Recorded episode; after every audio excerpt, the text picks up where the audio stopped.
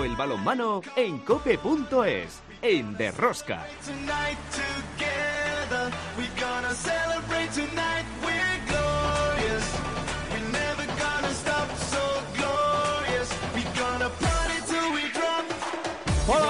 Estamos aquí otra semana más con todos vosotros. ¿Qué tal estáis todos? Amantes del balonmano, seguidores de Rosca. La novena jornada de la Liga Sobal ya le ha dado el primer gran susto al Fútbol Club Barcelona que está demostrando que es humano y no divino esta temporada.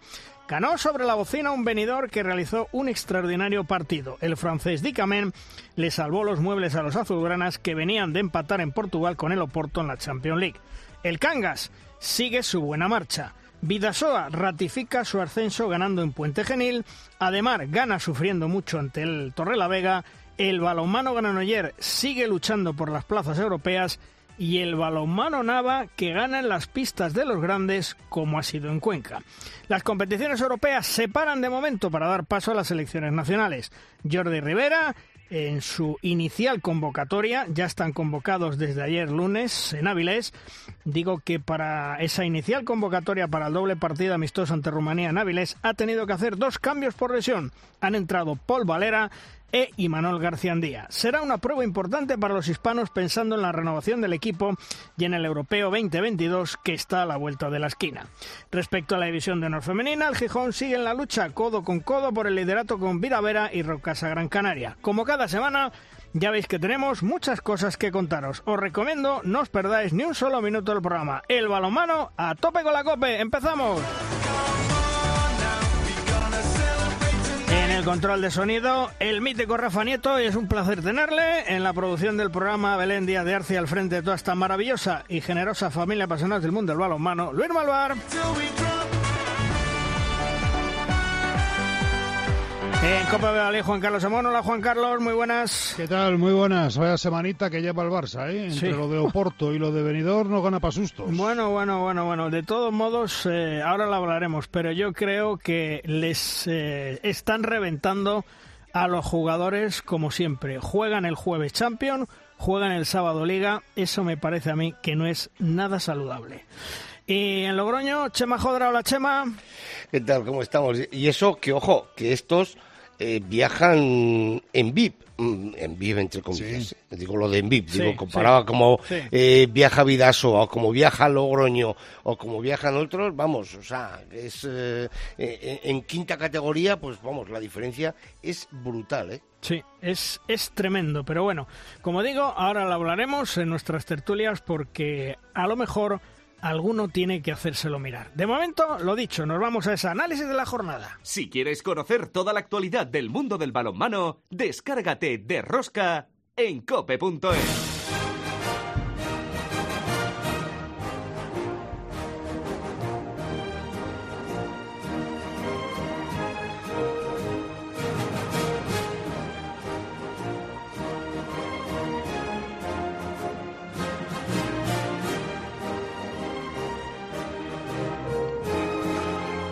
nuestra primera tertulia, la tertulia de los magníficos, hoy contamos con dos grandes del balonmano, con Rubén Garabaya, ya en Egipto. Hola Rubén, ¿qué tal? Muy buenas.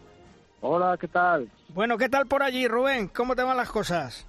Bien, bien, muy bien, muy contento. Bueno, y también con nosotros otro de los grandes, Pablo Cacheda. Hola Pablo, muy buenas. Hola, muy buenos días. Bueno, oye, eh, Rubén, mm, sorprendente, estábamos hablando ahora eh, el tema del Barcelona, lo mal que pasó con Benidorm. Efectivamente, el Benidorm hizo un gran partido, pero Rubén, yo insisto desde hace mucho tiempo, tú has sido jugador, Pablo también, lo habéis sufrido. Es decir, ¿cómo se puede jugar un partido de Champions el jueves coger un avión al día siguiente, Oporto, o, bueno, ir desde Oporto a Vigo, hacer un Vigo-Madrid y luego un Madrid ir a, a Valencia. Es decir, eso no es normal 48 horas después y lo tiene que resentir el cuerpo, ¿no, Rubén?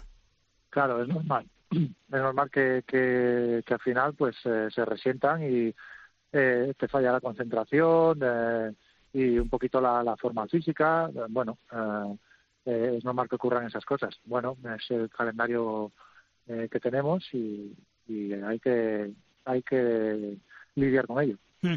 Pablo, porque, eh, insisto, eso, eso tiene que, perjudicar a los jugadores físicamente, aunque se vayan a avión y tal, pero mm, es que no hay tiempo, primero para recuperarse y segundo para entrenar un poco antes del partido, ¿no? Sí, y bueno, al final el mal menor puede ser el, problema de, del resultado, ¿no? Eh, todo esto puede acarrear en, lesiones graves, que esperemos que, que no pasen, pero pero bueno al final se juega con la salud de los de los jugadores y, como dice Rubén después a, nivel de concentración a nivel incluso de, activación es es muy complicado estar al 100% y, y bueno eh, estas cosas no deberían de estar permitidas. Rubén el el Vidasoa va con paso firme ya está segundo en la clasificación dio un golpe de, de mano ganando en Puente Genil 29-36 y parece que con esta tercera victoria en una cancha difícil el Vidasoa va, va cogiendo ritmo, ¿no? Sí, eh, ganar en Puente Genil no, no es fácil, aunque eh, llevan algunos eh, resultados no tan buenos Puente Genil, pero es un equipo muy muy competitivo que se hace muy fuerte en esa pista.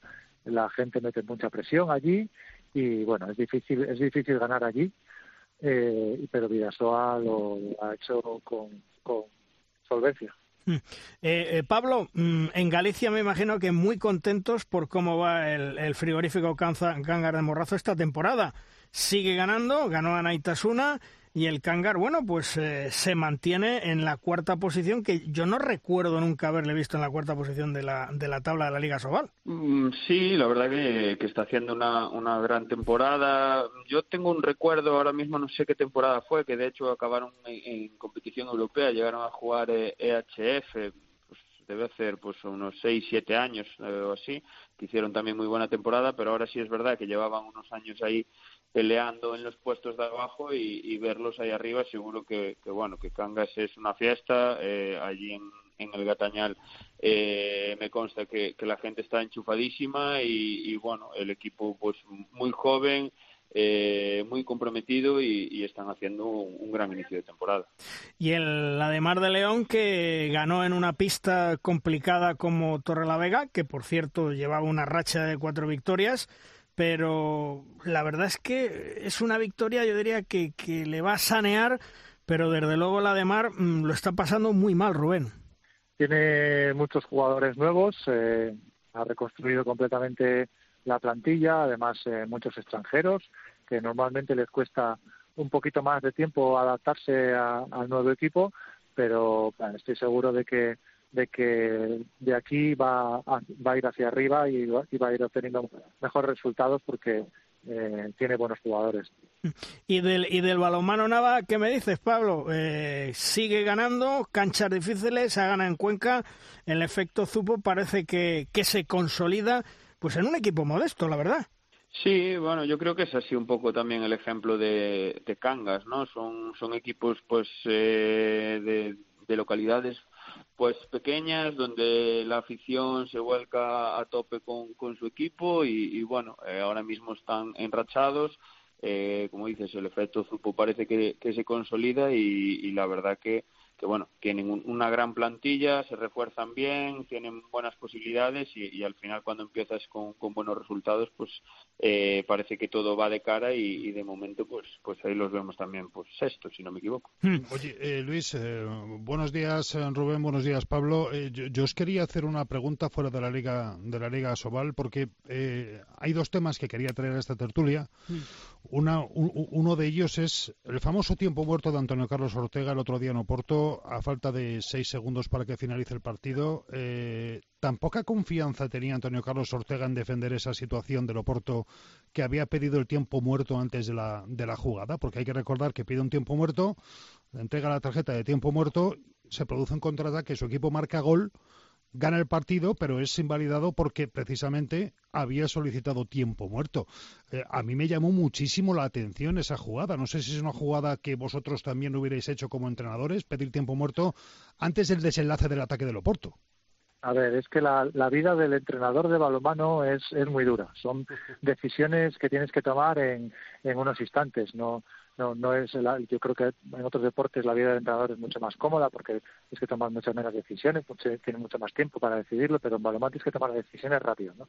Entonces eh, él pues eh, está controlando un poquito el marcador, el tiempo y, y él está pensando eh, tengo que parar el eh, pedir tiempo muerto para eh, conseguir llegar al otro lado.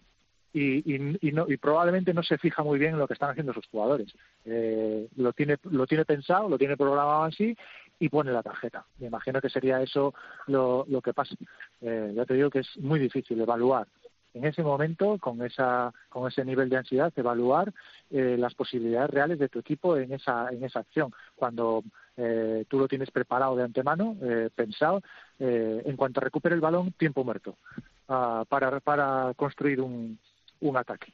Eh, ha tenido la mala suerte bueno pues de, de que su equipo tenía eh, posibilidades en ese contraataque pero yo creo que la mayoría de entrenadores eh, probablemente habrían cometido eh, el mismo error si es que se le puede llamar error pero pero no pensáis eh, Rubén Pablo que sería mejor que en vez de entregar la tarjeta hubiera ya el famoso botoncito como hay en los Juegos Olímpicos como hay en los mundiales porque, justo, justo, claro. esto, justo es lo que pensé cuando lo estuve viendo. Y digo, no puede ser que en una competición como la, como la Champions todavía estemos con la cartulina. No uh -huh. puede ser. El balonmano se merece pues, la, eh, estar más en la, en la máxima categoría, en la categoría de más nivel, tiene que estar a la última en todo.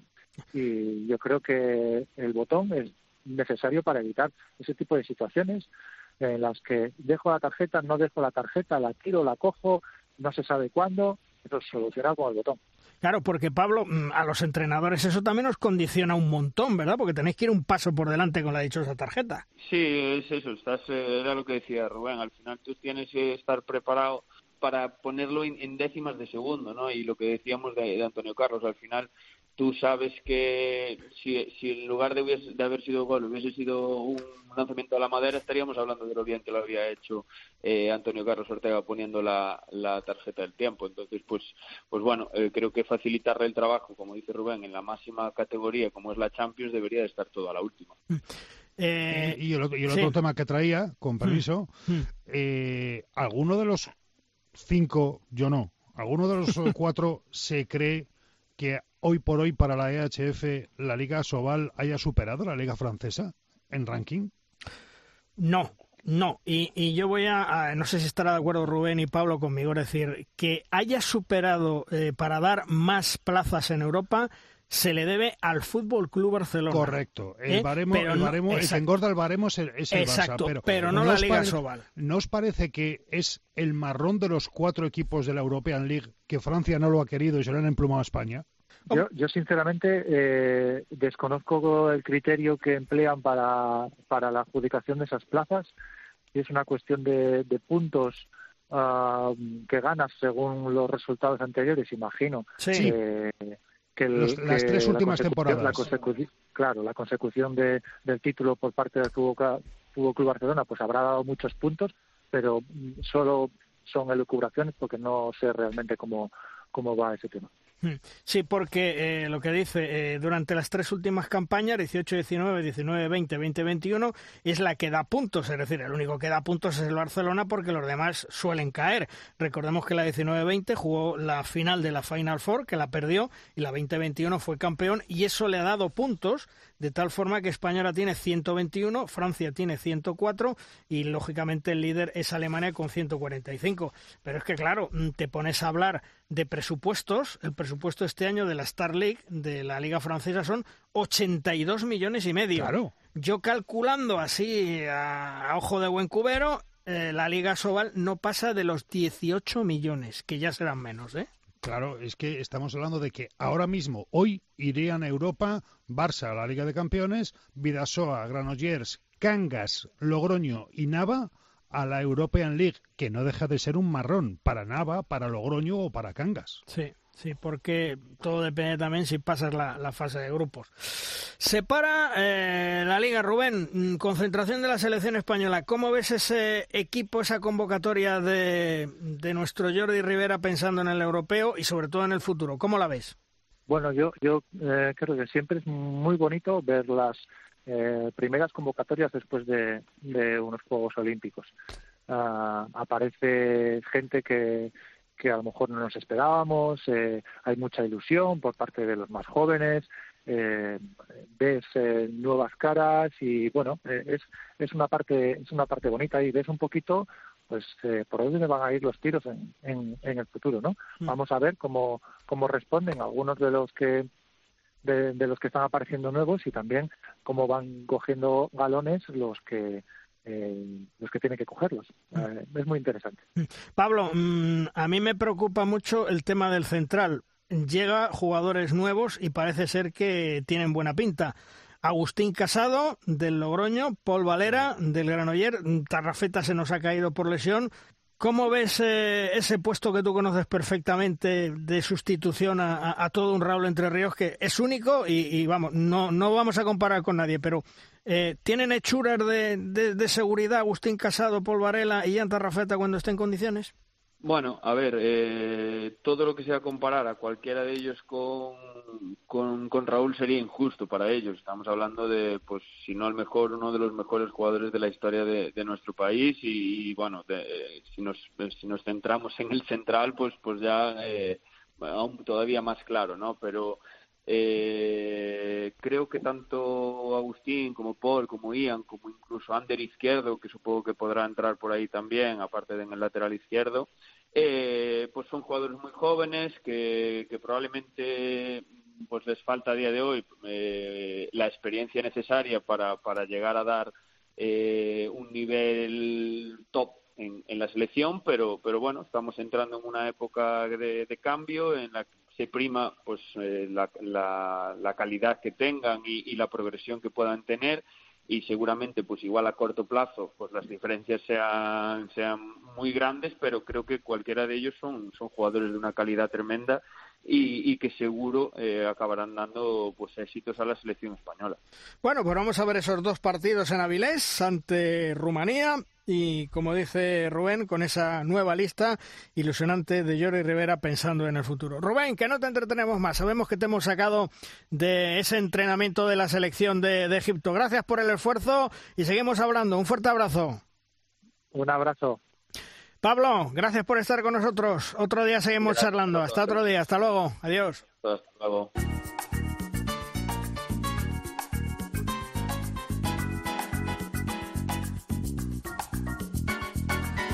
Llega en Darosca el momento de nuestra firma invitada. Esta semana el comentario nos llega de la estilográfica de Manuel Espadas, compañero de la Tribuna de Ciudad Real. Manuel sabe lo que es degustar, siempre lo digo, un buen balonmano de élite durante bastantes años y sus apreciaciones siempre son acertadas. Hola Manuel, ¿qué tal? Muy buenas. Hola Luis, ¿qué tal? Bueno, Buenos días. ¿de qué nos vas a hablar esta semana? A ver, Manuel.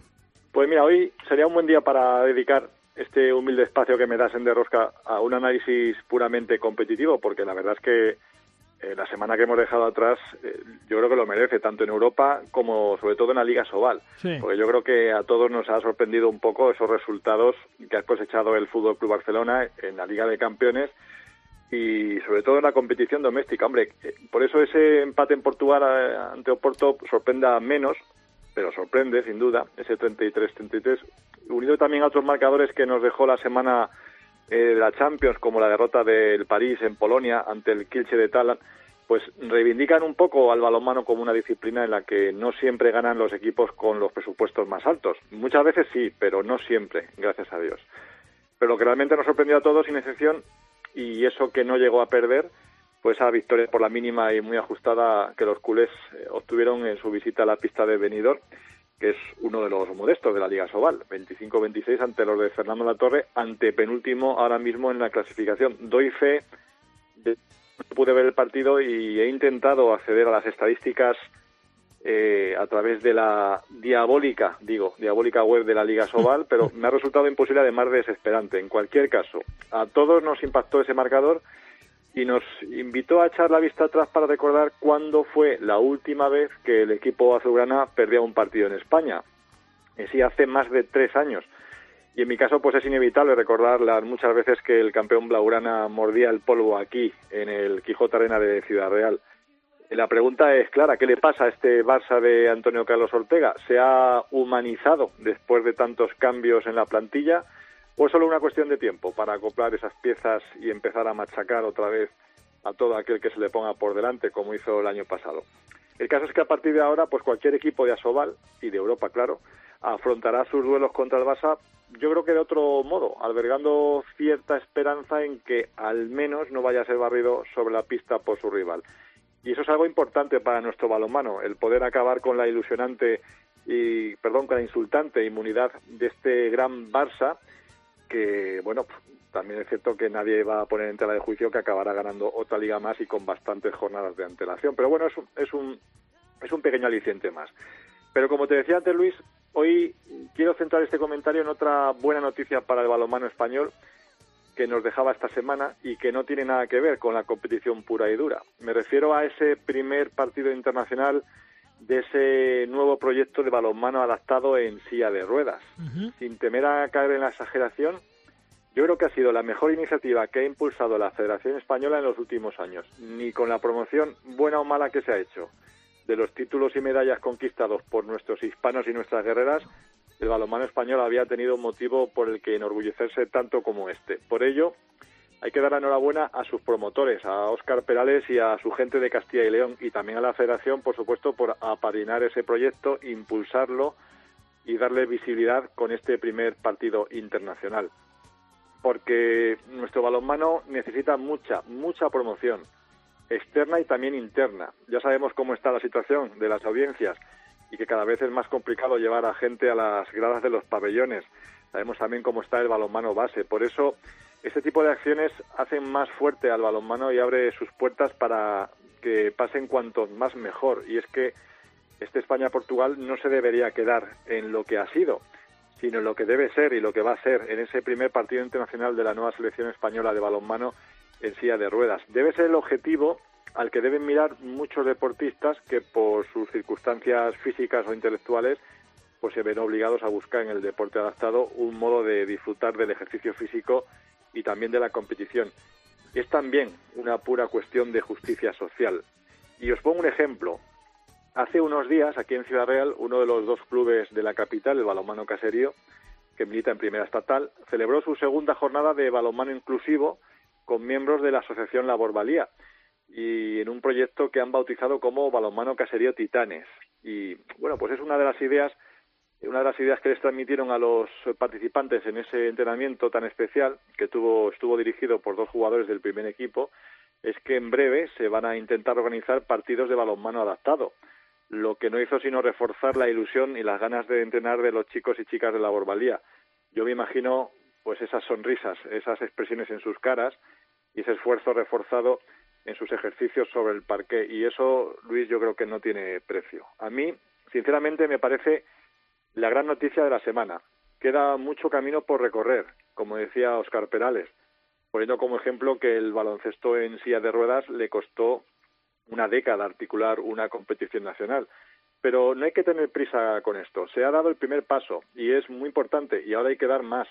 Y aquí es imprescindible que la Federación Española se siga implicando, que no haya sido flor de un día todo esto, pero sobre todo que lo hagan también las federaciones regionales, organizando jornadas e incentivando proyectos como los del balonmano caserío, para ir creando una base cada vez más sólida sobre la que edificar este bonito edificio. Hacerlo de dentro a fuera, empezando por la base y acabando por el tejado, sin prisa, pero también sin ninguna pausa.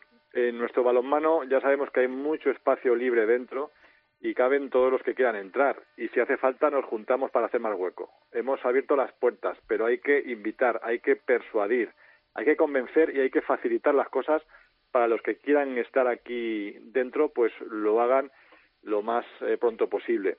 Repito, enhorabuena a todos los que han tenido algo que ver con esta iniciativa, especialmente a Óscar Perales, y mucha suerte y perseverancia en el camino que queda por recorrer. Yo, por mi parte, como profesional de la comunicación, pues les apoyaré en todo lo que pueda.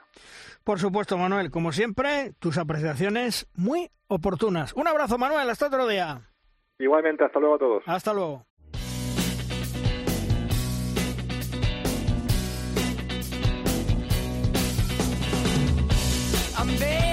Uno de nuestros grandes hispanos está de momento recuperándose de una fractura del cuarto metacarpiano en su mano derecha. Es Joan Cañellas, que esta temporada juega en el conjunto suizo del cadete Schaffhausen y afortunadamente pues no ha tenido que pasar por el quirófano. Cuenta los días para regresar a las pistas. En Suiza nos espera Cañellas. Hola Joan, ¿qué tal? Muy buenas. Hola, ¿qué tal? Buenas. Bueno, oye, eh, ¿cómo se produjo esa fractura en, en la mano derecha?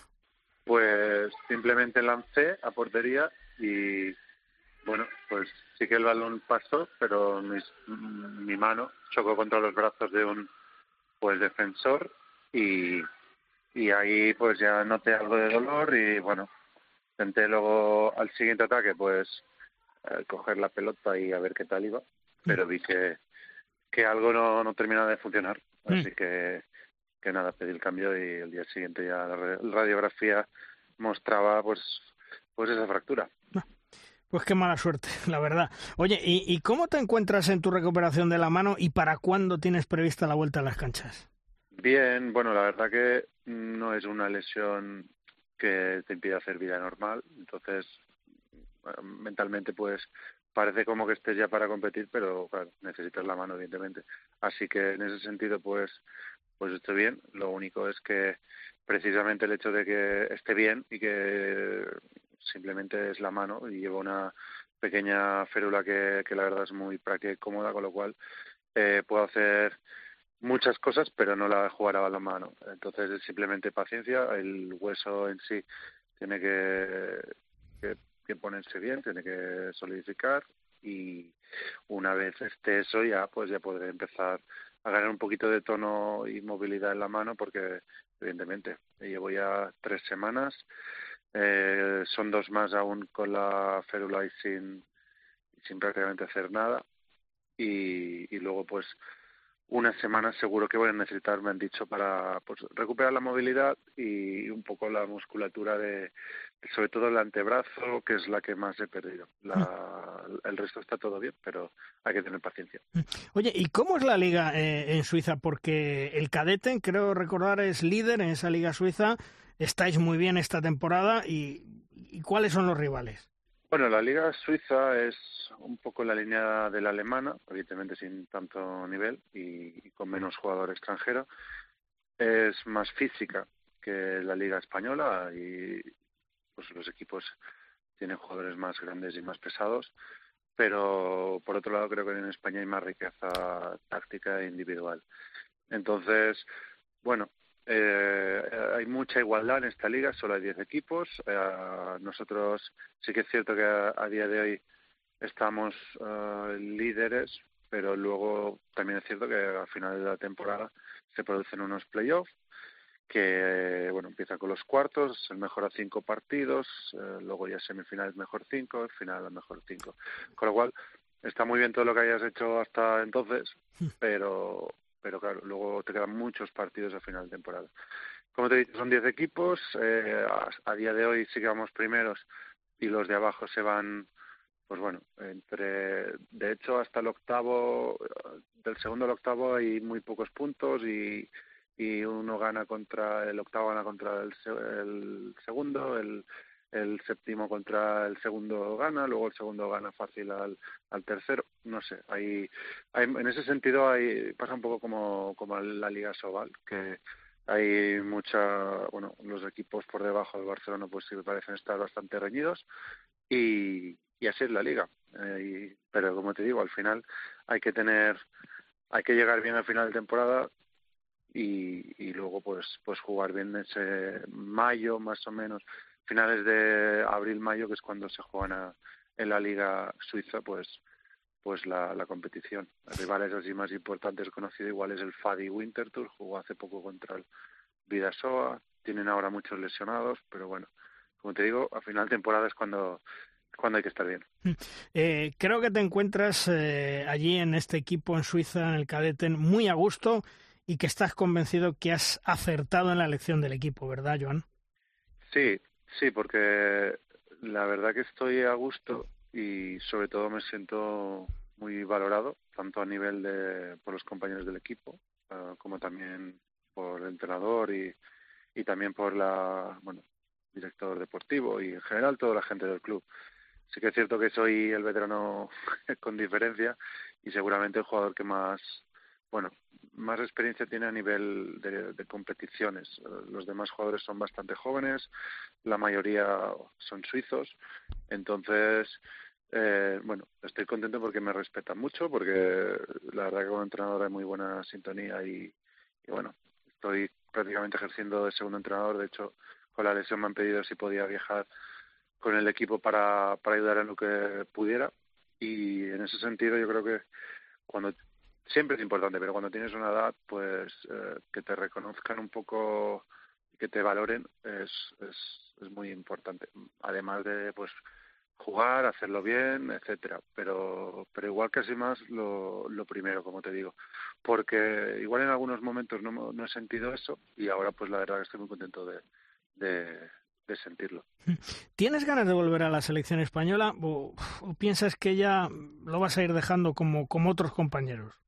Pues mira, sinceramente, por un lado sí tengo ganas, porque precisamente el hecho de, de poder o de estar compitiendo en un club eh, que no juega una liga fuerte, sí que es cierto que tenemos la EHF, que eso la verdad que el clasificar nos ha supuesto mucho, pero por otro lado, mm, no sé, me siento todavía jugador como para competir en las máximas competiciones y, y eso a día de hoy me lo puede dar la selección en ese sentido sí que, que tengo ganas la verdad por contra también eh, bueno eh, sé que hay un o, debería haber un relevo generacional uh, poco a poco y, y son muchos años de, de, de jugar con la selección y con los sacrificios entre comillas que esto implica el no estar con la familia, viajar, tal. Entonces, hay, como siempre, hay pros y contras. Pasa que hasta el día de hoy siempre el poder competir, estar con, con los compañeros y, y estar ahí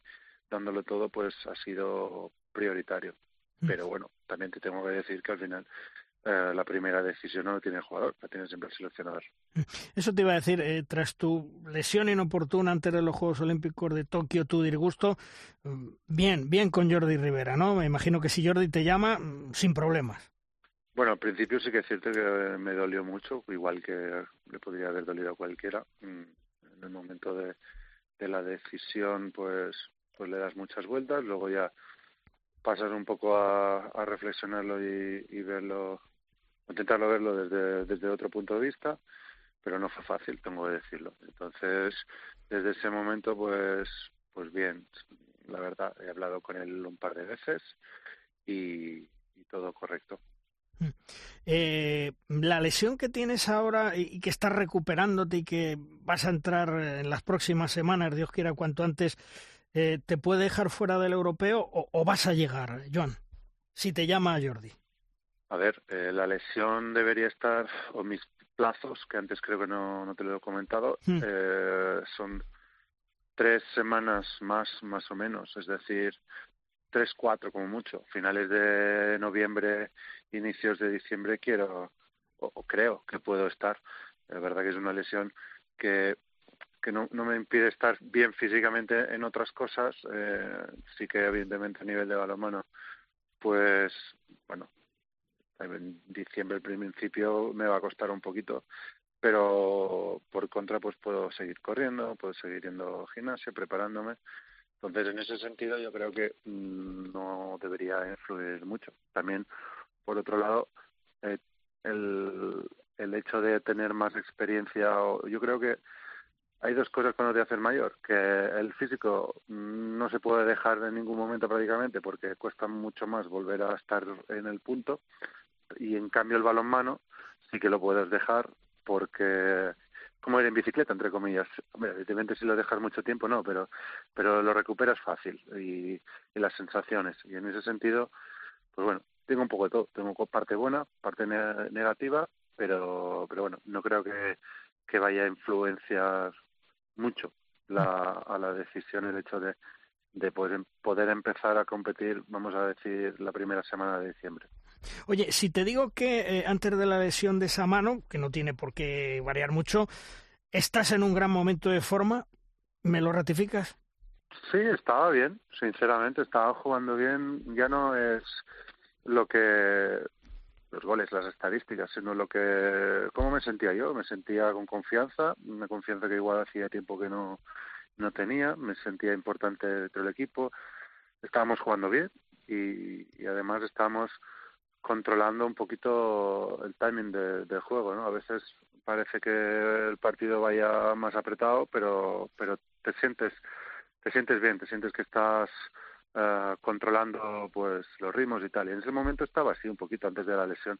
Evidentemente los años no pasan, pero pero por contra yo creo que estaba en un en un buen momento. Estaba jugando bien los partidos de clasificación para el HF, apenas no puede jugar ahora los primeros y la Liga Suiza también, los partidos que habíamos jugado ante los rivales así un poquito más directos estábamos estaba bien.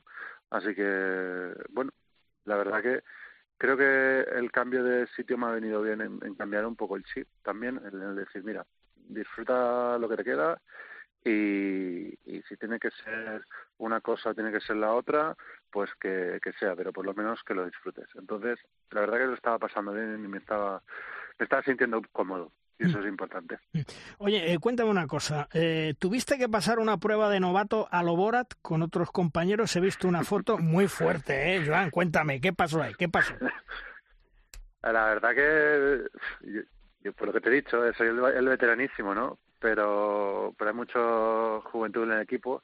Y en ese primer momento pensaba que habría más respeto, pero, pero nada, la verdad fue, fue todo muy normal, fue pudimos uh, con el equipo hacer una actividad, contratamos una barca, bueno, un barco, después de un amistoso con, además vino también el otro equipo y la, no tenía ni idea que, que estaría, bueno, que habría ese ese percal, pero pero bueno, por lo típico, cerveza, cerveza, cerveza y a los novatos pues pues nos metieron en una habitación y dijeron tenéis que poner eso evidentemente hay que hacer equipo. No es que, bueno, me gusta hacer esta clase de cosas, para que engañarnos, pero, al final también hay para hacer equipo. Pero la verdad que no soy de los que dicen, no, esto no, no, yo para adelante.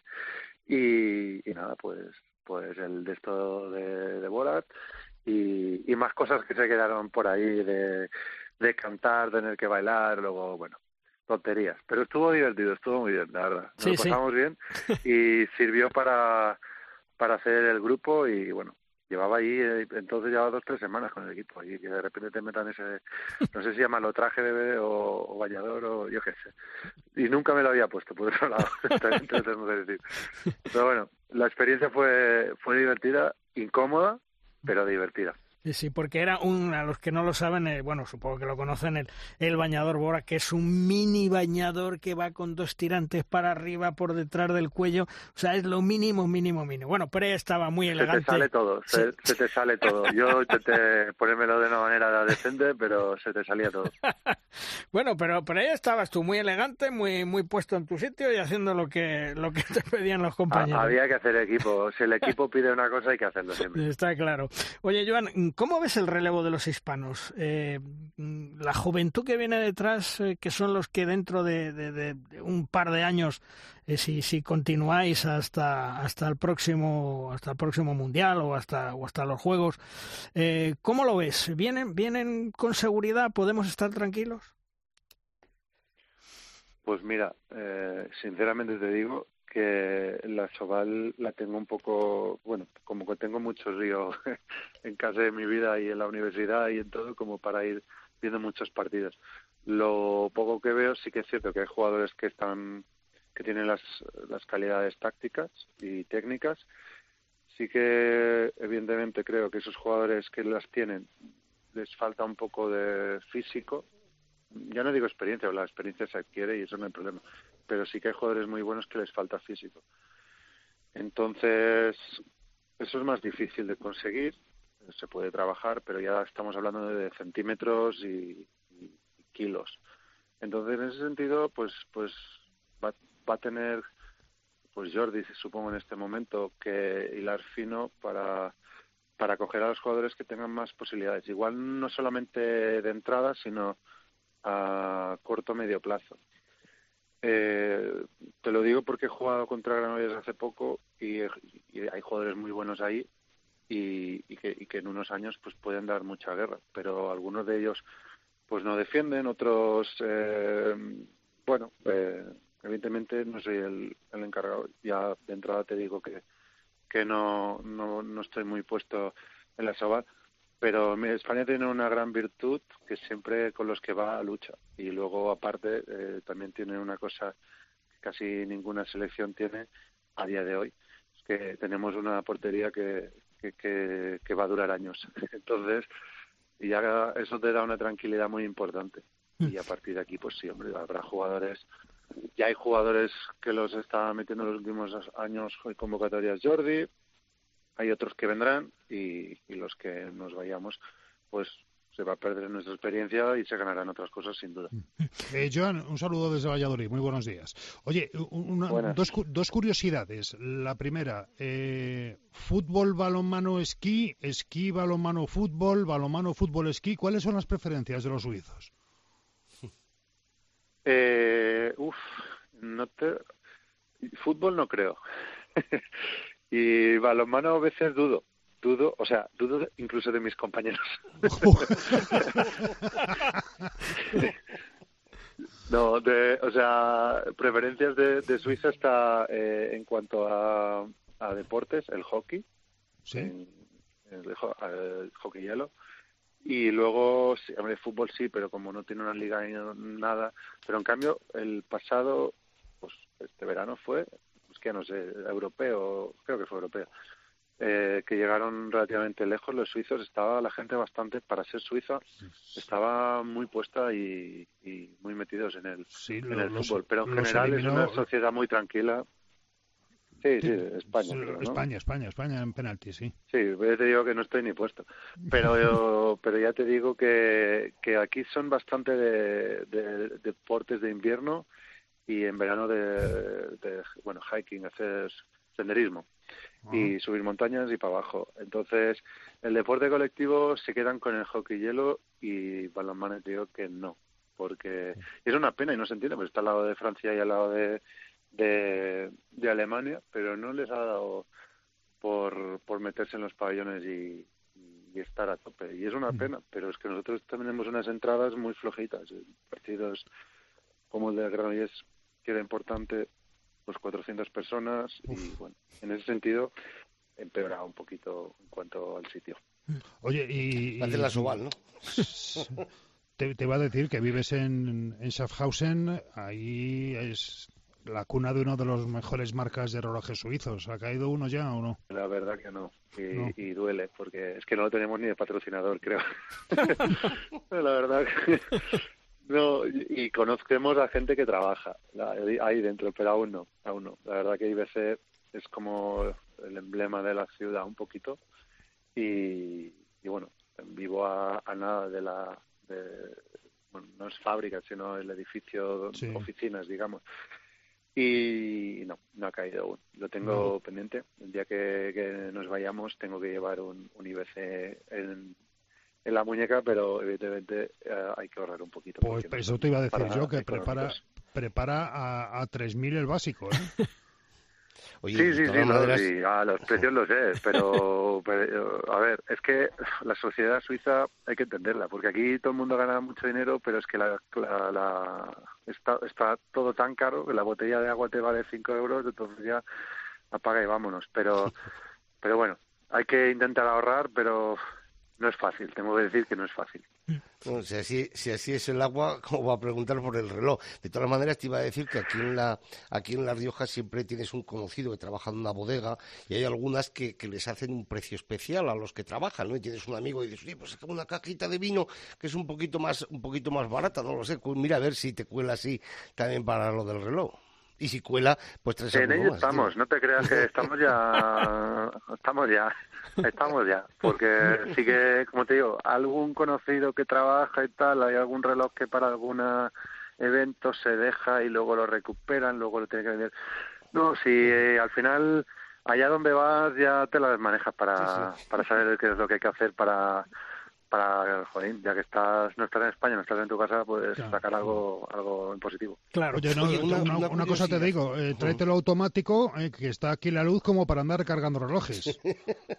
Ah, si voy a, si tengo que invertir en eso, intentaré hacerlo bien, pero bueno, como te digo, son muy caros y, y aún me queda bastante correr.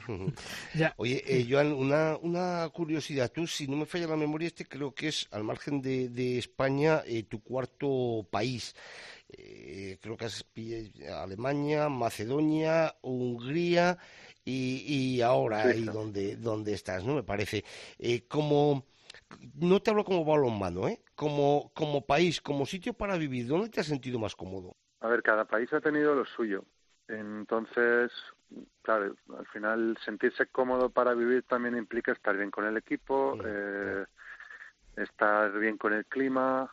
Por ejemplo, resumen rápido, en Kiel sitio era horrible en cuanto a temperatura y ambiente y tal, pero tenía un grupo de españoles y estuve genial con ellos. En Macedonia recuperé el buen clima, en un país más pobre y más, digamos, con menos calidad de vida en cuanto a, a país, pero como con poco vivías muy bien, pues ahí viví muy bien. Y luego Hungría, eso sí se queda entre medio, pero sí que la, la, la cercanía que, que tuve de la gente en Macedonia, en Hungría y en Alemania no lo es tanto, y Suiza es como el país que vas por las calles está todo tan perfecto, es que, y nos lo ha dicho mucha gente, que luego cuando incluso vuelves a España, es como, ostras, pero, pero ¿por qué, esto, ¿por qué la gente tira el cigarrillo en el suelo? ¿Por qué le ves pegas a todo? Una hoja, porque está la hoja en el suelo y no nadie la ha recogido. Es que la verdad, Suiza en ese sentido es, y en, el sentido de belleza natural eh, y paisajes y todo, es increíble y, y, por ahora estamos muy bien.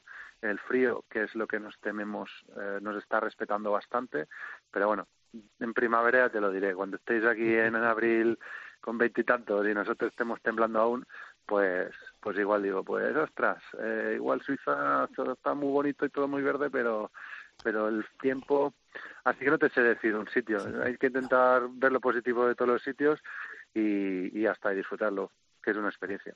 Joan, eh, ¿te gustaría retirarte en la Liga Española? Porque yo no sé ahora mismo cuántos años de contrato tienes con el cadete. Pues mira, tengo esta temporada y otra. Y gustar, sí. Eh, ¿En qué condiciones? Mm, ya no digo solamente económicas, sino también yo estar en condiciones. Entonces, no lo sé. El plan que hicimos para cuando vinimos aquí con mi mujer, que siempre pues lo pensamos mucho antes de decidir hacia dónde vamos, era de Suiza los años que tengan que ser, si estamos bien, si encuentro trabajo, que eso es la parte buena de Suiza, que es más posibilidades laborales, pues posible que nos quedemos más tiempo. Si las cosas no son así, pues de Suiza volvemos a España seguro. ¿Cuánto tiempo vamos a tardar en volver a España? Pues esa es la, la pregunta. La verdad que no lo sé. Si son pocos años, pues igual sí que me gusta, bueno, me gustaría seguro poder jugar en la en la Sobal Mm, pero claro, si son muchos años ya el cuerpo no creo que, que dé para tanto. Bueno, pero yo te voy a decir una cosa, yo solamente digo una cosita, ¿eh? viendo tu currículum, había cuenta de dónde has eh, jugado, creo que para cerrar el círculo de los más grandes solo te queda Logroño. Yo es por decirlo, ¿eh? nada más. ¿eh? O sea, ya, pero es amigo, dejarlo es, caer. ¿no? es amigo de Pisonero y Valladolid es un clima muy parecido a Suiza. ya estamos, con Pues. Valladolid, Valladolid, no, no es para tanto, hombre, no es para tanto.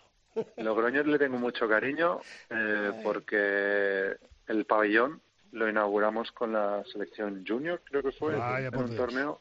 Y, se- y siempre que he ido a Logroño, la verdad que, que bueno, que muy bien. Y Valladolid también, pero en Valladolid la, desgraciadamente he perdido más que he ganado. Entonces, en ese sentido, Logroño se ha portado mejor conmigo. Y qué mejor oportunidad, Joan, para recuperar todo eso que el destino te negó en su día, acabar aquí en Valladolid.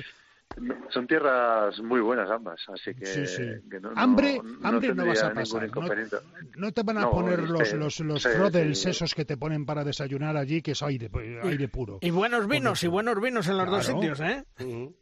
Sí, sí, si le dijera a mi mujer Valladolid o, Logroño no tenía ningún problema en tema vinos, así que me está escuchando y sonríe. Así que en ese sentido, si por nosotros fuera, bueno, por nosotros y por la inmensa mayoría del mundo balomano, que con de sitios que he ido todo el mundo te dice, oye, ¿qué pasa España? Y no, no voy a remontar esto porque, jolín, qué pena, todo el mundo quiere ir a jugar a España, todos los extranjeros, evidentemente todos los españoles. Claro. Pero, pero desgraciadamente, Joan, eh, las condiciones económicas son las que son y, y os tenéis que buscar la vida y tenéis que vivir para, para dar de comer a vuestras familias. Eso está más claro que el agua. Así que, en fin. Bueno, Joan. Que gracias por atendernos, pronta recuperación y ojalá te vea en el, en el próximo europeo porque sería una, un, un buen indicio de que estás en buena forma y que, y que vuelves por tus fueros. Un fuerte abrazo, Jan, y gracias por atendernos. Muchas gracias a vosotros. Un abrazo. Hasta luego. Un abrazo.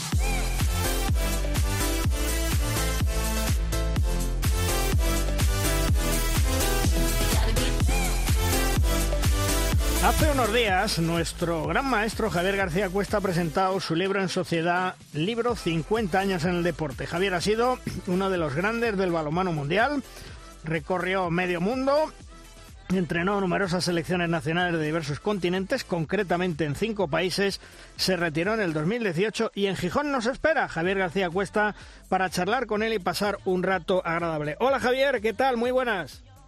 Muy buenas, ¿cómo estáis? Bueno. Hola a todo, todo el mundo. Bueno, oye, eh, ¿por qué sacas este libro tan interesante de tus vivencias y experiencia en estos momentos?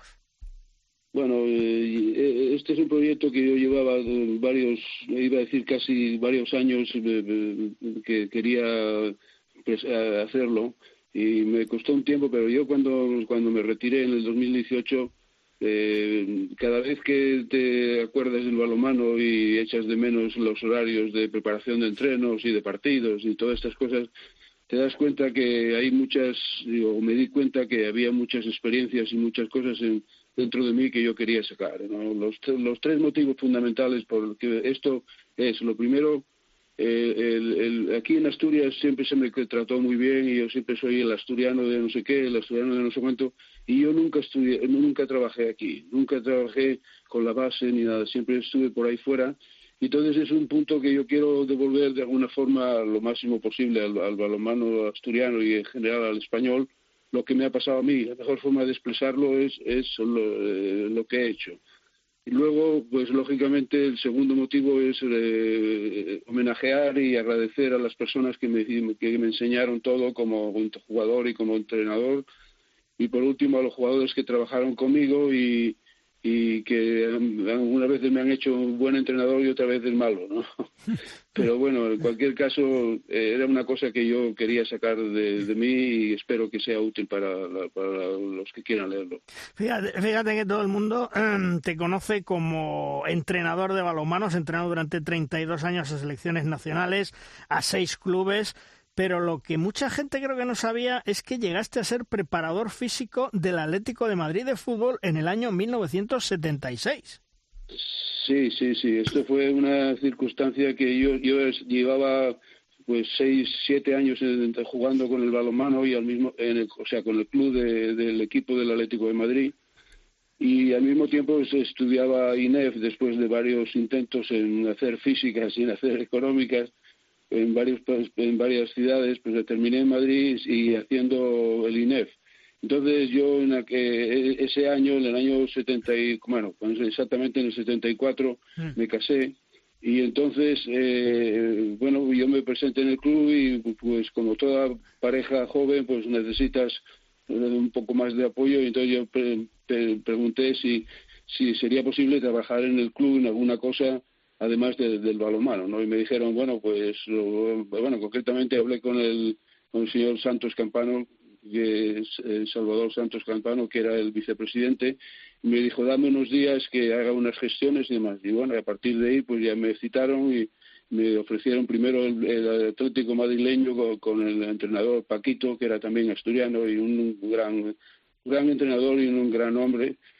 Y luego, pues, esto fue de la pretemporada con el madrileño desde julio más o menos hasta septiembre.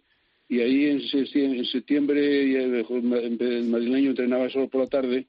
Y un día, pues, me viene Paquito y me dice que Luis Aragonés y Joaquín Peiro quieren comer con nosotros. Bueno, y ahí estoy yo con mis tres grandiosos futboleros sentado en un restaurante y me dicen que, que quiere que Luis me dice que quiere que sea el, pre- preparador físico.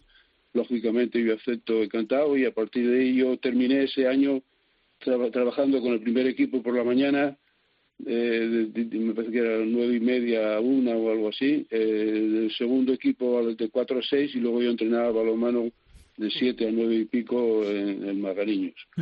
Fui eh, todo ese año y ya en junio de esa temporada, o sea, al terminar esa temporada me retiré como jugador de balonmano y continué, continué tres más con el equipo de fútbol.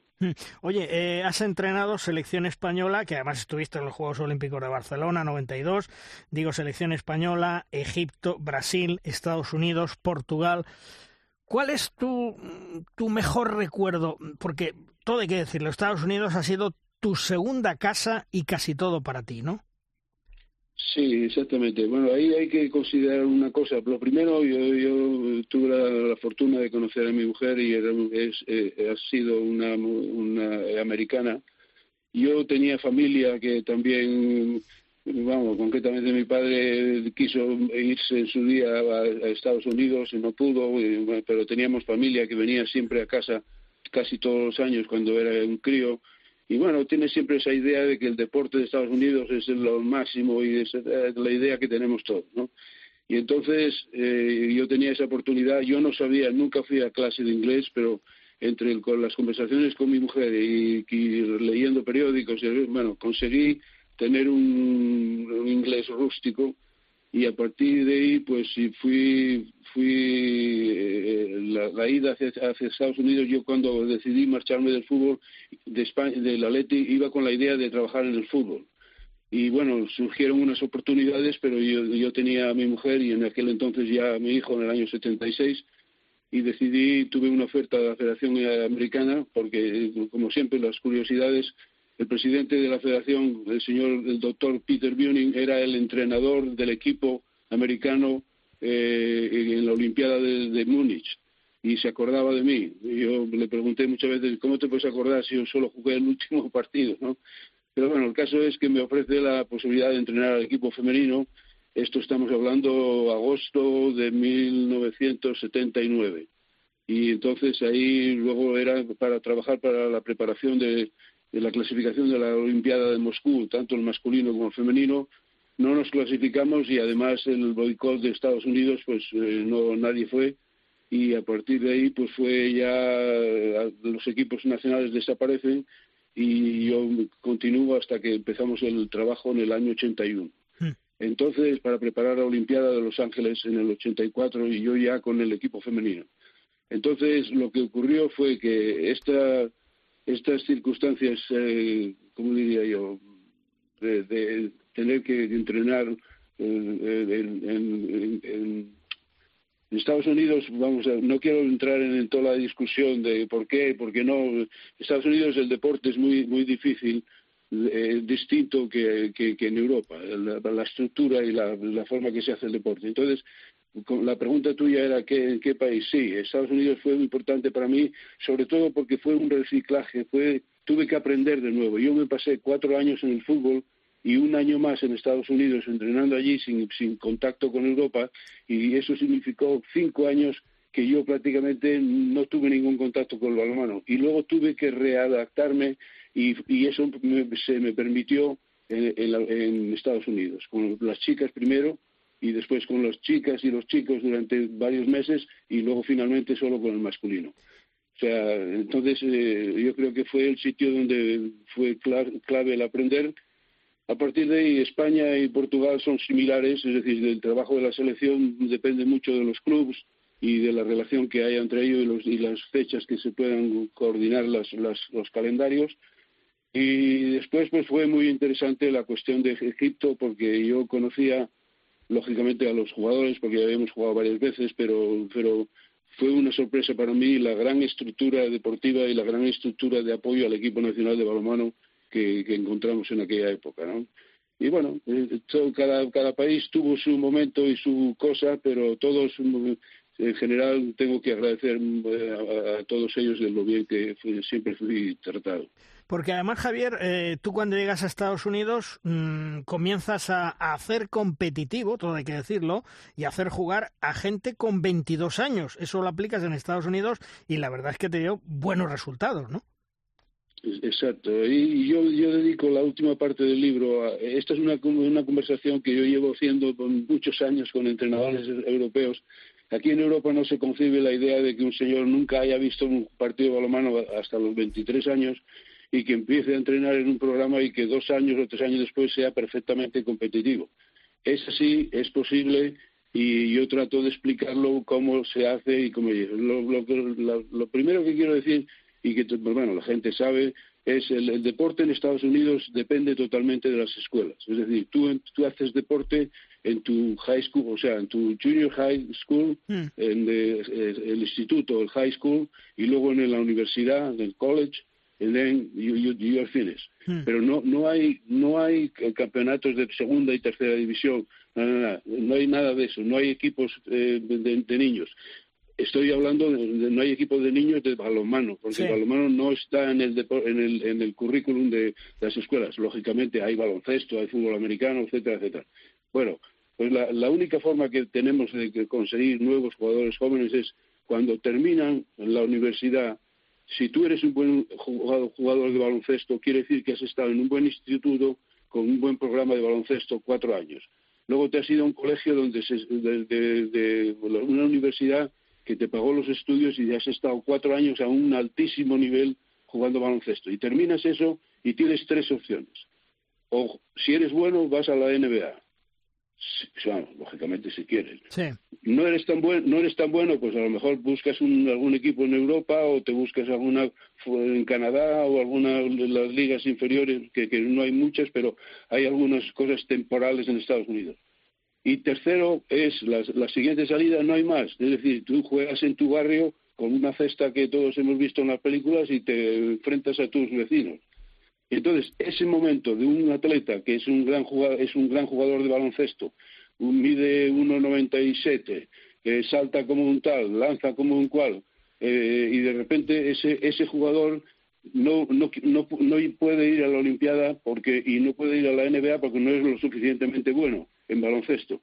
Pero de repente ve este deporte, y le ofreces un programa que, que y él dice, pues yo me dedico tres o cuatro años a intentar ser olímpico y eso es una cosa que en Estados Unidos es importante. El ser olímpico en Estados Unidos forma parte de tu currículum casi casi con la misma con la misma categoría que el hecho de graduarte como ingeniero en eh, MIT en, en, Massachusetts. Oye Javier, sí, eh, sí eh, eh, para ir terminando, ¿cómo ves el futuro? Tú que conoces perfectamente el mundo del balonmano, que has entrenado, ya digo, durante 32 años selecciones nacionales y clubes, ¿cómo ves el futuro del balonmano en general y del español en particular? Bueno, vamos a. Eh, es una pregunta un poco, un poco complicadilla de, de explicar en corto. Y sí. El futuro del balonmano, nosotros estamos siempre en la línea. Hace, hace bastant, bastantes años estábamos en el primer, en el tercer nivel. Hay tres niveles para entrar en la Olimpiada. Entonces ahora mismo vinimos del, del, del tercer nivel al primer nivel. Y, mejor dicho, al revés, del primer nivel al tercer nivel y estamos en el nivel de que el Comité Olímpico pudiera, pudiera decidir quitar al balonmano de, la Olimpiada y poner otras cosas. Están poniendo deportes que son más, no sé si es más comerciales, más de, de, moda, etcétera, etcétera. Bueno, eso es una decisión que ellos toman. Yo no, lógicamente no soy partidario de eso, pero es así. Pero yo creo que el balonmano va a sobrevivir como venimos sobreviviendo porque eh, ha mejorado mucho a nivel de espectáculo y a nivel la Olimpiada y el Campeonato del Mundo y la, Champions League e incluso algunas algunas ligas es un auténtico espectáculo el, el balonmano. Y sobre todo cuando es un mundial o una, una olimpiada el, cómo diría yo la, la el, el, o sea el, el, que haya cuatro o cinco cámaras diferentes velocidades los comentarios de la gente es realmente un buen espectáculo para ver Segundo, la clave de, en este sentido del balonmano es, la, el número de practicantes. Por eso la Federación Internacional está haciendo mucho esfuerzo en te, intentar introducir lo mejor posible el, el, el balonmano donde, donde hay más gente, en China, en India y en Estados Unidos.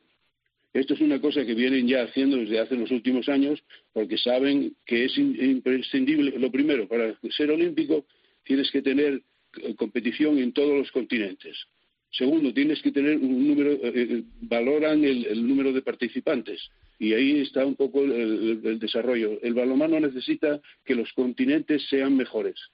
Lógicamente Europa está haciendo una grandísima labor y, como digo, el deporte, el balonmano ahora mismo es muchísimo mejor que era en, mis tiempos o, posteriores. Y, ahí está el balonmano internacional, luchando entre, entre el, ser un buen espectáculo para, de calidad de, juego y el tener la suficiente extensión en todos los países para que los niños jueguen a balonmano igual que juegan a baloncesto o lo que sea.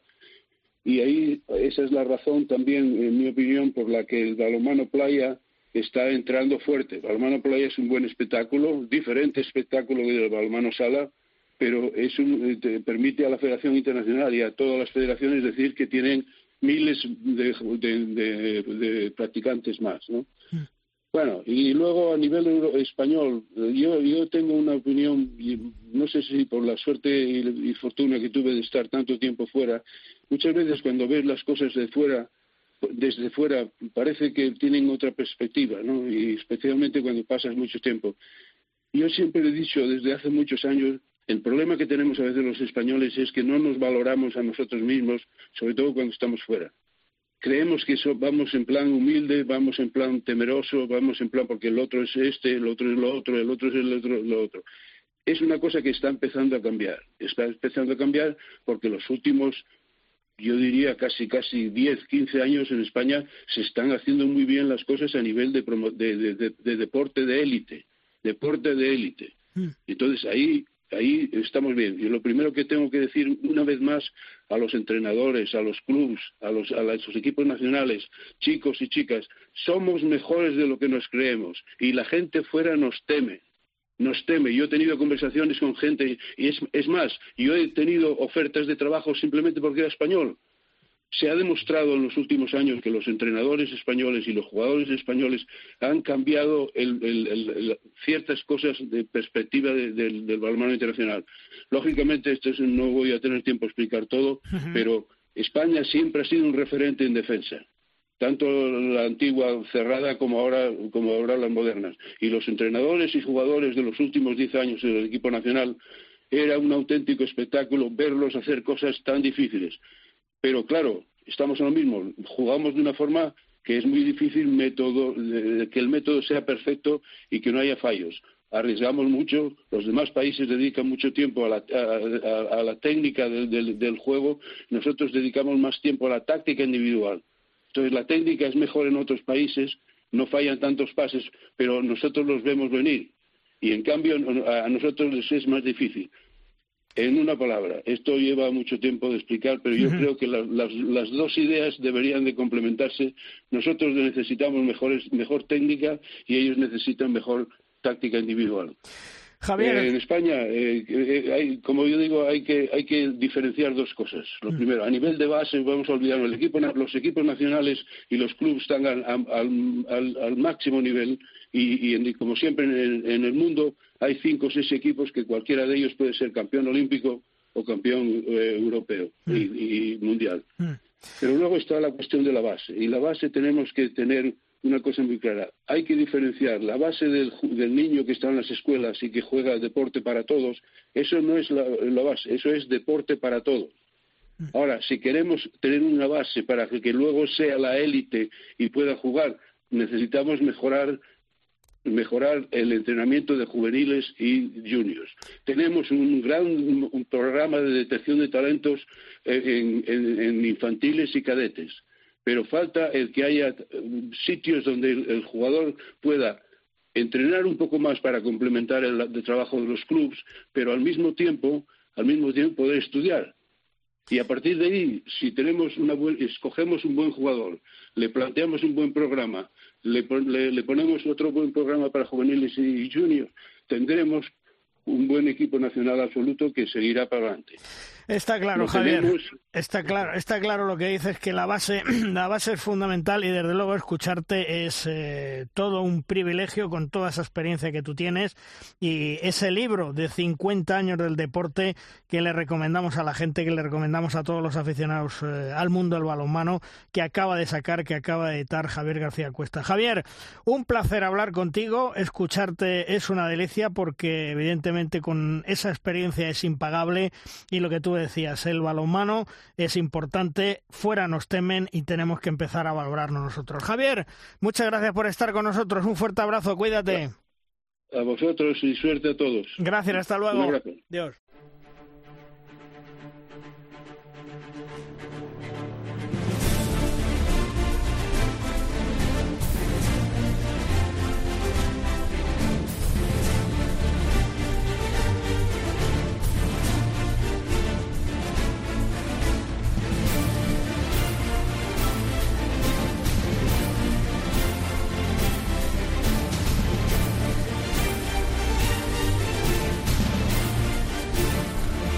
Rosca llega nuestro tiempo de debate, es nuestra tabla redonda.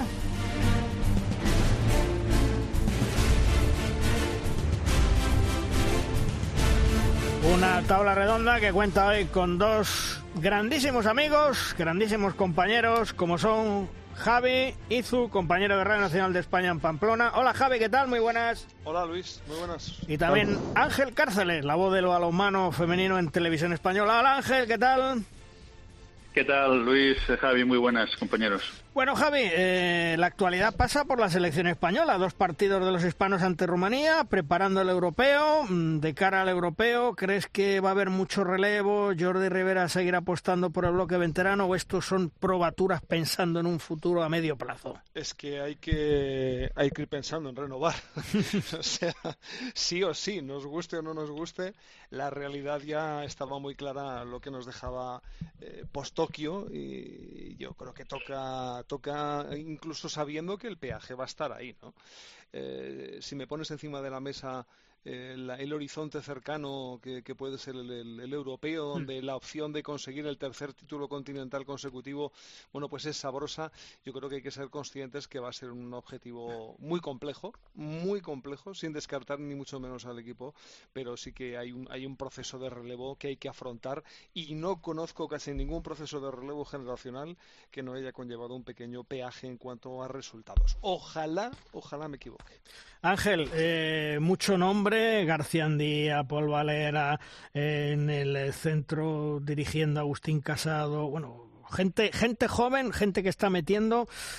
¿Qué podemos esperar de, estos partidos? A lo mejor nos sorprende más de uno, ¿eh? Hombre, yo creo que son, son jugadores eh, potencialmente seleccionables. Eh, yo creo que Jordi está pensando ya en, otro ciclo. Eh, y como dice Javi, pues si hay que pagar algún peaje, pues, eh, pues en, algún momento habrá que habrá que abonarlo, ¿no? Mm, es verdad que hablamos de jugadores que tienen un futuro o un presente ya excepcional, ¿no? Pero no hay que olvidar que, que claro, que, el, relevo se tiene que hacer pues con, un poco con, con, cabeza, ¿no? Es decir, eh, con aplicando un poco la lógica, buscando cuáles son las posiciones que hay que ir eh, renovando ah, y bueno yo creo que en eso Jordi Rivera ha demostrado ya sobradamente que, mm, tiene capacidad para ello. Yo creo que estos dos amistosos con Rumanía le van a venir muy bien, el torneo internacional de España evidentemente también, eh, y bueno, a, partir de ahí pues eh, ya sabemos todos quién no está, quién puede estar, y como dice Javi, hombre, la posibilidad de, ser tricampeones europeos de forma consecutiva pues eh, es, es, un caramelo demasiado goloso como para rechazarlo, ¿no? Hmm. Eh, en ese relevo generacional, muchos nombres, eh, lo decía antes, Chema Hernández, Sergei Hernández, perdón, Chema Márquez, Sergei Hernández, Ander Izquierdo, Ian Tarrafeta, Rubén Marchán, Agustín Casado, bueno, es una, es una buena generación la que tiene y sobre todo, mira, siempre que hablamos con, con gente del mundo del balonmano, lo primero que te dicen, hace un rato hablábamos con Javier García Cuesta, toda una eminencia en el mundo del balonmano, y, y también con, hablábamos con, con Joan Cañellas y decía, lo más importante en ese relevo generacional es que tenemos una portería para muchos años. Claro, construyes desde atrás, eso, eso es, una, es, es, muy claro, ¿no? Y hay jugadores que siendo muy jóvenes siguen teniendo un peso específico gigantesco, ¿no? Alex Dusevayev, es que Alex Dusevayev se nos ha olvidado que, es, muy, que es muy joven, hmm. eh, pero tiene un super peso específico. Aleix Gómez ya tiene todo el rodaje del mundo. Ferran Soulé, es que hay muchos jugadores que sin eh, perder competitividad el equipo nacional siguen, siguen estando en esa nómina de edad que yo creo que todavía le está opción a, poder integrar a otros jugadores de, talento gigantesco, pero que lo que ahora necesitan es esos minutos que acumulan posiblemente en, la Liga Sobal, como el caso de Ander Izquierdo, Dani Fernández, el chico este de, Cangas, que, es otro que viene como un tiro, eh, puedan también refrendarlo en competición internacional. Yo creo que ese es el paso cualitativo que nos queda dar como selección. ¿Sabes, Ángel? Eh, hay una posición que me preocupa bastante porque claro, estamos acostumbrados a todo, a todas las torres como son Virán Morós y como son Gedeón Guardiola. Esa es la posición que me, que me preocupa, aunque Sánchez Migallón, todo hay que decirlo, Miguel lo hizo bien en los Juegos Olímpicos. Eh, ¿También te genera a ti dudas o crees que ahí eh, saldrán otras dos torres? Hombre, eh, mm, tipos como Gedeón y como Vinan va a ser complicado, ¿no?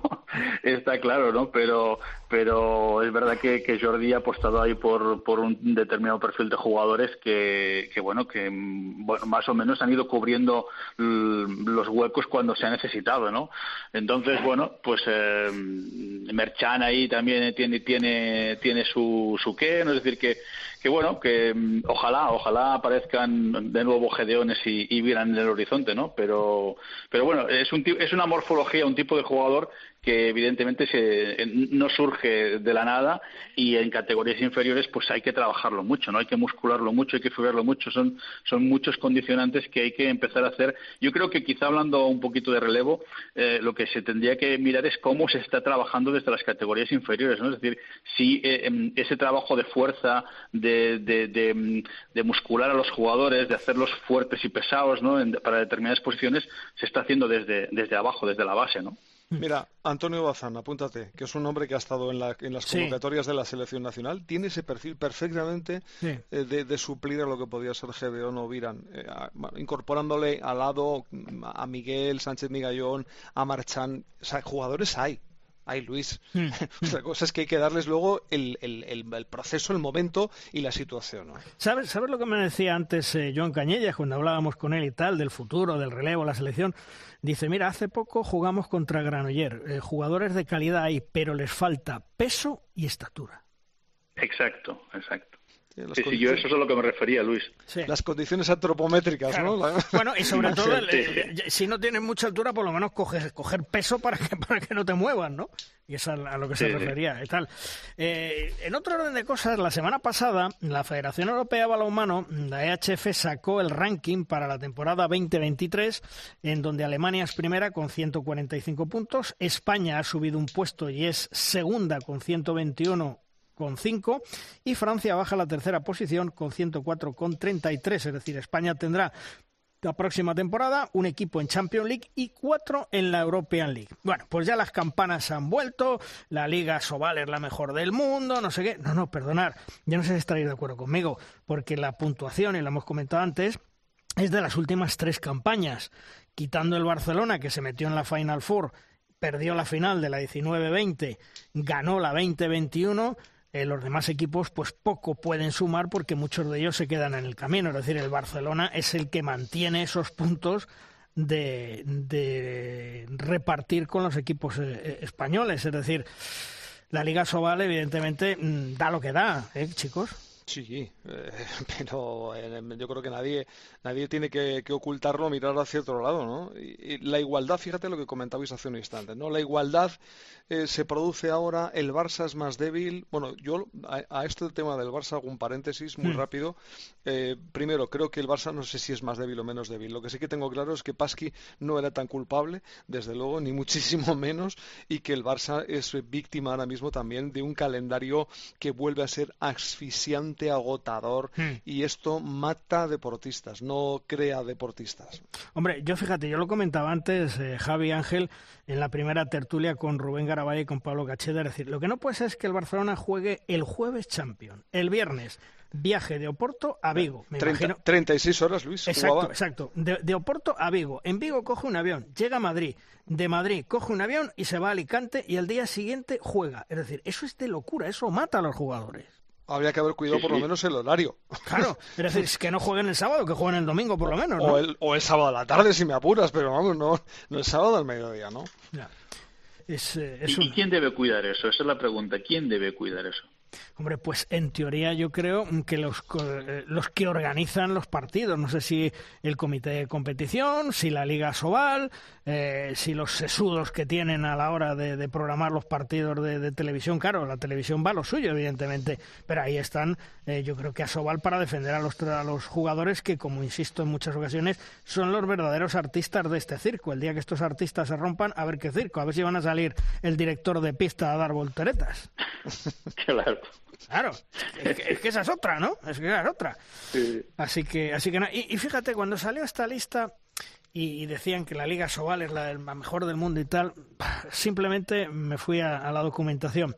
Presupuesto de los equipos de la Liga Francesa. Para este año, el montante total 82 millones y medio tiene la Liga Francesa y nosotros tenemos 18 millones, que insisto, serán menos. Es decir, el Paris Saint-Germain con 17,800, el Montpellier con 7,800, el Nantes 7,800, el Fútbol Club Barcelona que ronda en España los 10 y luego ya bajamos a un Vidasoa con 1.130.000 y una de Mar con 1.087.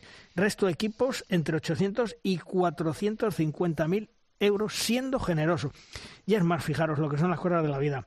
El Barcelona le da los puntos a, España. El Barcelona le da los puntos para que cuatro equipos jueguen la European League, es decir, que tengamos cinco la próxima temporada. Y me acordaba de cuando estaba Adolfo Aragonés, Adolfito el Fantasías, todo lo que hizo para quitar de en medio de la comisión delegada al Fútbol Club Barcelona, dejarle fuera, humillarle y eh, ahora ellos son los que van a vivir a costa de los puntos que saca el Barcelona.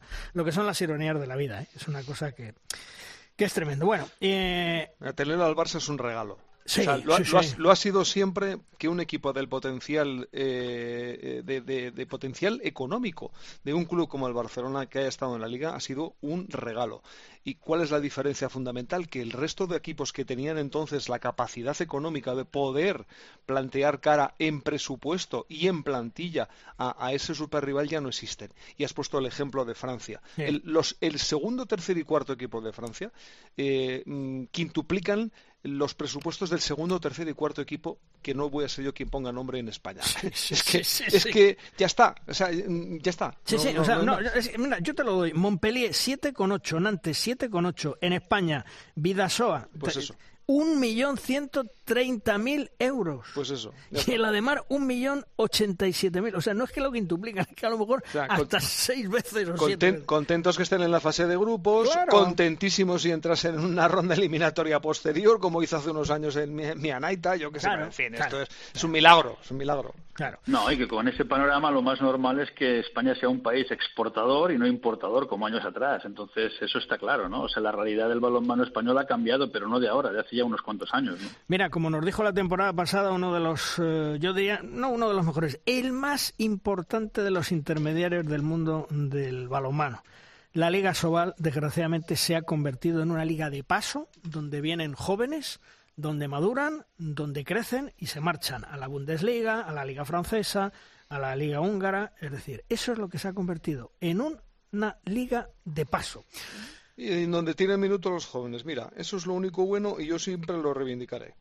Sí, ¿Mm? sí, sí, es lo único bueno. Es lo único bueno, efectivamente, tanto a los de fuera como a nosotros los de dentro.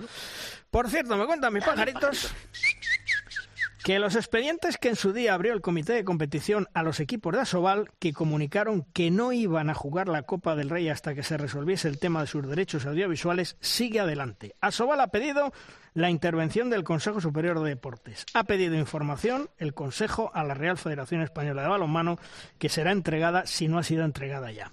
La verdad es que los conjuntos que siguen en la postura del no ya no son ni mucho menos los 13 que en su día lo apoyaron y ahora mismo son algunos menos. Y es más, aunque no me crea algún presidente de equipo de Asobal, se están engañando y apuñalando entre ellos porque por un lado dicen que no y por otro lado le dicen a la federación yo sí voy a jugar la Copa del Rey. ¿Vosotros creéis que, al final habrá algún tonto útil que no juegue la Copa del Rey con todo lo que ello conlleva, dos años de sanción, un dineral de económico, etcétera? ¿Creéis que, habrá alguno? Lo dudo. ¿A que sí? ¿A que tú lo dudas? ¿Y tú, Yo creo que yo, yo pondría la mano en el fuego que no va a haber ninguno. Así de claro te lo digo. Claro. Esto, como siempre, son bravuconadas que no llegan a ningún sitio. Y a un mes estamos como aquel que dice, bueno, a menos de un mes, eh, Ángel, que comience el Mundial Femenino en España. En fin, palito para la federación, ¿eh? Aquí damos palos a todo el mundo. ¿Cómo está esa promoción en medios de comunicación y aficionados? Cero patatero, que se ha hecho la promoción en las sedes, eh, que se ha hecho en Giria, en Castellón, eh, en Torrevieja.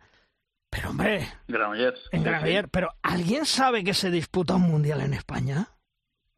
Digo yo.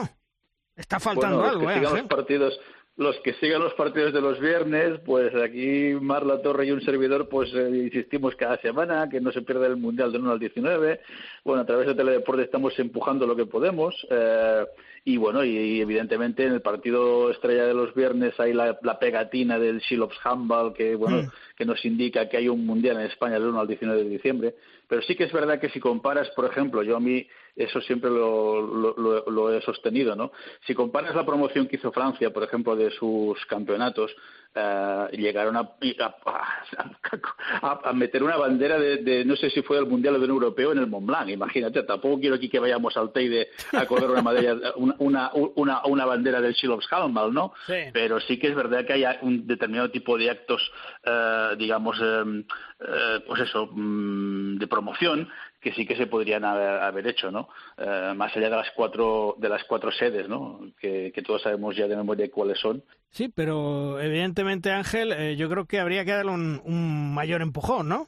Bueno, pero, pero ¿cómo, ¿cómo se lo das? Es decir, ¿en forma de qué se lo das? Eh, ¿En forma de anuncios mm, en televisión? ¿En forma de qué? de, de de carteles, de cartelería, en forma de que, de, es que no lo sé, o sea, es decir, eh, vas con un autobús paseándote por toda España eh, promocionándolo, como, como hicieron las FEM de Defis en Francia, eh, es que no lo sé, es decir, fórmulas seguramente las habrá y me imagino que el Departamento de Marketing y Comunicación de la Real Federación Española de, de Balonmano estará en ello, ¿no? Pero obviamente lo que tú pides, que son resultados visibles, sí, probablemente en redes, en Instagram, en Twitter, eh, eh, vayamos teniendo eso, pues mm, eh, apuntes, ¿no? O, avisos, mm. como quieras, bueno, pues eso, pero, pero poca cosa más, ¿no? Hombre, Javi, yo entiendo a lo que te refieres, entiendo que te refieres a a promoción de, anuncios de, de, televisión, vamos a ver, Ángel. algo contante y sonante, ¿no? Algo que se vea cada día, ¿no? En los medios de comunicación, un anuncio o, un faldón en el Marca, en el AS, en el Sport, en el Mundo Deportivo que, que anuncie que quedan 29 días, quedan 30 días, o sea, como este con los Juegos Olímpicos, ¿no? Quedan 30 días, quedan 29, quedan 28, quedan 27, hasta hasta la cuenta atrás, ¿no? No lo sé, es que tampoco sé si eso vale una millonada o vale mucho dinero, no tengo ni idea. Yo creo que hay una cosa... que si te refieres a eso, eso no está. O sea, eso la realidad es que eso no está. Pero Ángel, eh, Javi, eh, yo no sé, pero oye, yo creo que mismamente a los medios de comunicación, los poquitos que todavía hablamos de balonmano, eh, si se dirigen a nuestros jefes, si se dirigen a nosotros, intentar hacer una entrevista, intentar promocionar, etcétera, etcétera, eso no cuesta dinero, como aquel que dice, eso no pide pan, ¿eh? Sí, pero sí, yo, no, yo no, no, tengo la sensación de que de que el personal más allá del mundo del balonmano, y, y, me atrevo a decirte que incluso no todos los del balonmano saben que hay un mundial en España en, menos de un mes. Mm, así de claro. yo no tengo esa sensación, no la tengo, vamos. ¿Y, eh, ¿De quién es problema? Pues posiblemente sea un problema colectivo, de quien tiene que promocionarlo bien, de quien tiene que venderlo también a través de los medios de comunicación. Nosotros creo que hacemos lo que podemos. Cuando digo nosotros, ya sabes a quién me refiero, los Cuatro, los cuatro de siempre. Eso es 5 y el del tambor. Eh, y a partir de ahí las carencias ya sabemos cuáles son. Y cuesta dinero, sí, lo que dice Ángel, cuesta dinero. no sé si tenemos tanto dinero como para, para, para, hacer esa promoción tan constante, pero, pero sí, sí, la verdad que yo no tengo la sensación de que la gente tenga conocimiento real de que hay un mundial, ¿no?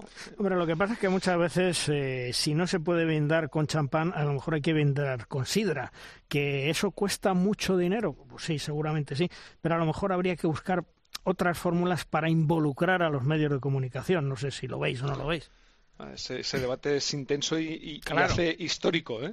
Muy histórico, sí, sí. Tú ya sabes que yo siempre persigo y persisto en lo mismo, ¿no? O sea, pero que al final, el día que me vaya, seguiré persistiendo y no habré logrado absolutamente nada. Pero bueno, ahí queda la cosa, ¿no? Eh, hay un detalle... De todos, modos, de todos modos, también te digo otra cosa, Luis. Queda un mes, ¿no? Para, hmm. para empezar el Mundial. Eh, si tú como, como como federación quieres ganar tu mundial, quizá a lo mejor, pues hay otros, eh, yo, no sé, eh, pero hay eh, otros ejemplos que a lo mejor un mes antes ya están las jugadoras concentradas de cara a focalizar ese objetivo de intentar ganar ese título, ¿no? Aquí la, competición parará, pues, una semana antes, habrá el torneo internacional de, España en Madrid y esa será un poquito escasamente la preparación que tendrá Prades para afrontar este mundial en casa, ¿no? Entonces, no sé si quizá durante este mes previo ya estuviera la selección concentrada y habláramos de guerreras, guerreras, guerreras cada día, cada día, cada día, haciendo pues amistosos o no sé, cosas similares, pues a lo mejor igual sería una, una, una manera de, o una forma de, de, darle más visibilidad, ¿no? al campeonato del mundo, ¿no?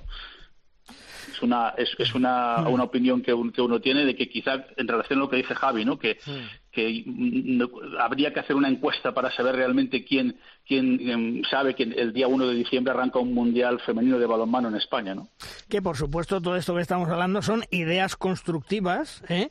para intentar mm, promocionar y potenciar el, el, Mundial de España 2021, ¿eh? Y que nadie se lo tome a mal, sino simplemente, pues oye, eh, a lo mejor hay quien anda muy liado con la organización, con los hoteles, con etcétera, etcétera, y bueno, pues eh, dar ideas y creo que entre todos podemos aportar cosas. Eh, déjalo, Luis, siempre habrá quien dudará de que nuestra aportación sea constructiva.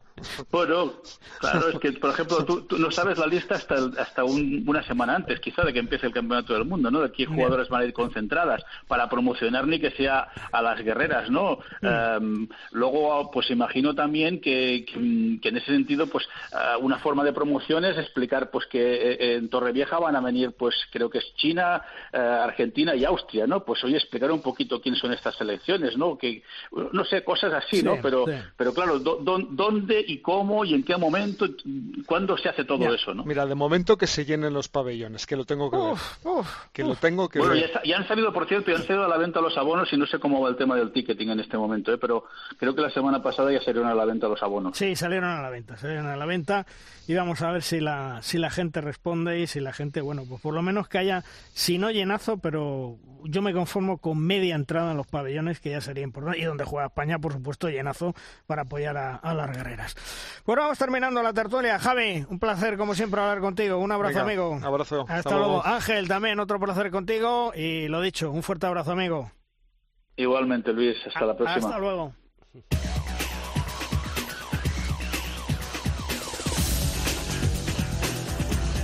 Vamos terminando programa, vamos terminando edición, como siempre, con Tomás Guas y sus 7 metros, el maestro. ¡Lanza, Tomás! Malvarros, Quitos. Esta semana el Barça ha dado muestras que es un equipo más humano. Nos entendemos, ¿no? El jueves en Champions empató por los pelos en Oporto y 48 horas después en Benidorm estuvo a punto de perder su primer partido en la Liga Sobal en 100 años. Dicamem les rescató en los últimos 30 segundos con un gol providencial para ganar. Por cierto, que de los 26 goles marcados por el Barcelona, el francés anotó 13 la llegada de Antonio Carlos Ortega, la marcha de bastantes jugadores importantes de la temporada, amén de la no continuidad de Xavi Pascual en el banquillo, parecen poner un poco nervioso a más de uno. De momento salvan los muebles, pero tendrán que reflexionar. Terminamos la edición. Juan Carlos, hasta la semana que viene. Chema, hasta la semana que viene. Nos escuchamos. Un abrazo. Y vosotros ya sabéis, volvemos el próximo lunes. Esta semana ha sido el martes por aquello de la fiesta. Volvemos el próximo lunes donde os traeremos toda la actualidad del mundo del balonmano, todo lo que es noticia de la selección española, de la Liga Sobal, de la Liga División de Honor Femenina y ya pensando en ese mundial que hablábamos ahora que está a menos de un mes, Mundial España 2021. Nos escuchamos en una semana. ¡Adiós!